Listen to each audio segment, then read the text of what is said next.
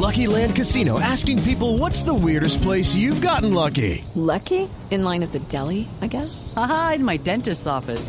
More than once, actually. Do I have to say? Yes, you do. In the car before my kids' PTA meeting. Really? Yes. Excuse me, what's the weirdest place you've gotten lucky? I never win and tell. Well, there you have it. You can get lucky anywhere playing at LuckyLandSlots.com. Play for free right now. Are you feeling lucky? No purchase necessary. Void where prohibited by law. 18 plus. Terms and conditions apply. See website for details.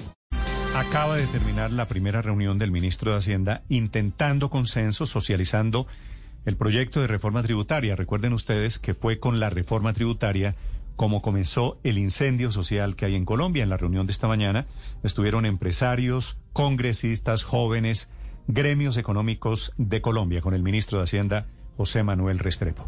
Señor ministro Restrepo, ministro de Hacienda, buenos días. Muy buenos días, Néstor. Un saludo a usted, a todos los integrantes de la mesa de trabajo y a todos los oyentes de Blue Radio. Señor ministro, ¿ya tienen reforma tributaria para socializar? Nosotros hemos venido haciendo una construcción de diálogos y de consensos con distintos actores. La verdad es que hoy era como un punto de partida para una siguiente fase que es este mismo esfuerzo de diálogo y consenso a nivel regional, pero hemos tenido múltiples reuniones con partidos políticos alrededor de la iniciativa, múltiples reuniones con actores sociales, tuvimos las audiencias virtuales o foros virtuales con el Congreso de la República donde participaron juventudes, sindicatos, iglesias, además de los partidos políticos, empresarios, actores representativos de las finanzas públicas, y el ejercicio ha sido el, el, que trazamos eh, como ruta desde el momento en el cual se retiró la ley de transformación social, que era construir con grandeza, construir a partir de consensos, y hay unos elementos que se han venido identificando como consensos. El monto, por ejemplo, de la reforma, a quién no se va a tocar, cuáles son los programas sociales que debería incluir una reforma o una iniciativa de esta naturaleza, el énfasis en austeridad y en evasión fiscal, y eventualmente acudir al sentido solidario del sector empresarial que ha puesto de presente unas alternativas como fuente de financiación adicional. Eso le iba a decir, ministro. Aquí tenemos un escenario muy raro, muy particular, que son los empresarios, ministro, alzando la mano, diciendo nosotros asumimos la reforma tributaria. ¿Eso es lo que va a pasar? Sin duda alguna nosotros tenemos que acudir a esa expresión, porque además se hace con sentido, repito, de solidaridad. Y el sector empresarial lo ha dicho, hombre, cómo poder desmontar parte de algunos de los beneficios que estaban en la ley de crecimiento, particularmente, por ejemplo, el tema del ICA en el impuesto de renta, o por ejemplo, el tema de los beneficios que se habían contemplado originalmente en materia de impuesto de renta a persona jurídica. Esos son solamente algunos de los elementos que han puesto de presente los sectores productivos, y yo también creo que esta es una oportunidad para aprovecharlo con el sentido, repito, de que en este momento, cuando uno habla de grandeza, la grandeza se expresa en solidaridad y el sector empresarial ha expresado ese sentido de solidaridad. Ministro, ¿a quiénes va a tocar esta reforma tributaria?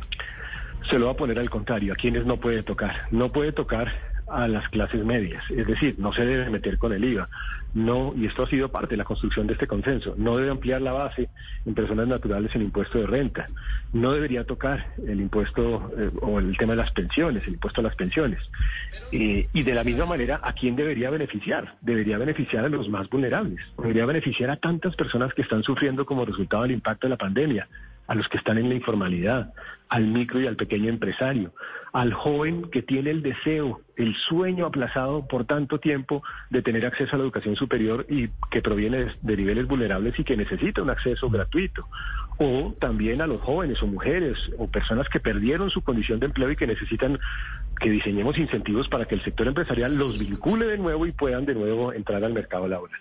¿Mantiene, por ejemplo, la idea del impuesto al patrimonio que estaba en la otra reforma tributaria, ministro? Se ha puesto de presente este, esta alternativa por varios. Hay posiciones encontradas entre distintos actores respecto a este tema por la temporalidad del mismo, en el sentido de que hay que buscar también que los impuestos temporales en Colombia no se conviertan en permanentes, pero se ha puesto de presente como una alternativa y hay gente que lo discute también. Ministro, usted abrió un portal, una página para que la gente hiciera propuestas. ¿E, ¿En serio sí se van a tener en cuenta las propuestas de la gente? Usted ha recibido como dos mil mensajes. ¿Hay algo que, que, ha salido de ahí y que eh, eh, va a llegar a, al proyecto de reforma? Fíjese que hay muchos elementos comunes a lo que hemos venido recogiendo en los otros espacios de construcción de consenso. Por ejemplo, de las dos mil propuestas que hemos recibido, que siguen creciendo, yo invito a que los colombianos también participen en inversionsocial.com.co yo los podría resumir en seis grandes temas. Uno, austeridad en el gasto público y hay que dar ejemplo. Y yo creo que el gobierno tiene que hacerlo. Tenemos que hacer un esfuerzo que no sea menor al orden de un 1.8 billones de pesos año de austeridad en el gasto público y que ojalá el 20% de lo que se recaude en esta iniciativa de inversión social venga de esa vía. De lucha contra la evasión, se habla del fortalecimiento de la por ejemplo, pero también se habla de algunos de los instrumentos que se han venido discutiendo para aumentar la capacidad de la y poder recaudar 2.7 billones, yo calculo, cerca también de cero, del 20% de lo que se tiene que recaudar, de no afectar a la clase media, de revisar también eh, el, el tema de no tocar pensiones de que Colombia reduzca el nivel de deuda. O sea, fíjese que la gente es consciente de que también este esfuerzo tiene que dar lugar a la estabilidad de las finanzas públicas. Y así podría yo señalar algunos otros, pero por ejemplo, le digo algunos temas que salen como propósitos de la ley, énfasis en empleo. O sea, el empleo aparece miles de veces en esta solicitud, y no solo el juvenil, sino otro tipo de empleo, cómo generar más empleo cómo lograr apoyo a los microempresarios, cómo proteger a los más vulnerables e incluso algunos han puesto de presente el tema del impuesto global que se ha discutido en el grupo de los G7. Sí, ministro.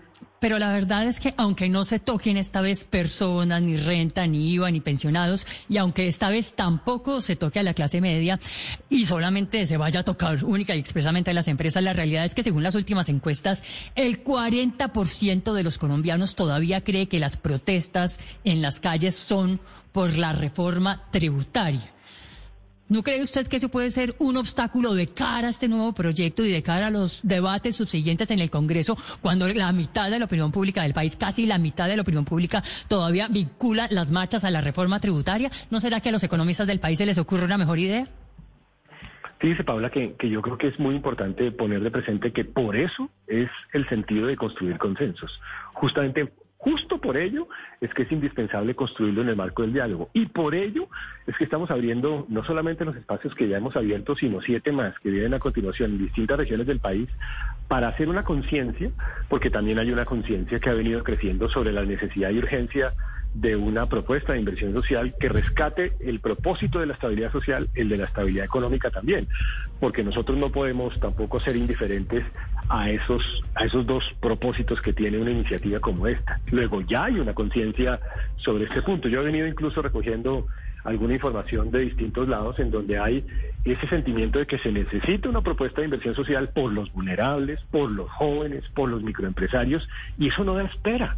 Eso hay que abordarlo y simultáneamente con eso entender pues que hay que acudir a unas fuentes que no generen la preocupación o la inquietud en el grueso de la población que no sería afectada por esta iniciativa. Hablando de que esto no da espera, es eh, ya un hecho que ya quedó para el próximo semestre, para la próxima legislatura, la discusión de esta reforma tributaria. Y está encima el tiempo para pagar los programas sociales de la pandemia. Si no estoy mal, hasta junio o hasta julio hay financiación. ¿Cómo va a sostener el gobierno los pagos mientras se aprueba la reforma en el Congreso? Nosotros hemos señalado incluso algunos de estos programas sociales que hemos buscado la manera de retrovisar parte del gasto público para tratar de orientar algunos de ellos. Le voy a poner algunos ejemplos. El tema del empleo en jóvenes, el tema de eh, un par de semestres para el acceso a la educación superior para los jóvenes también.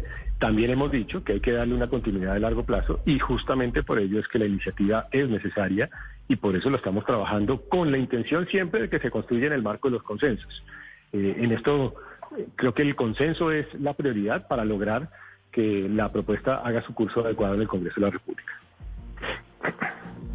Sí, ministro, pero esto quiere decir que la reforma ya quedó aplazada para la próxima legislatura en plata blanca, ¿no? Estamos a una semana del cierre de esta legislatura. Es, decir, cualquier iniciativa que se presente ahora pues sería una iniciativa que no cruzaría ni siquiera su primer debate.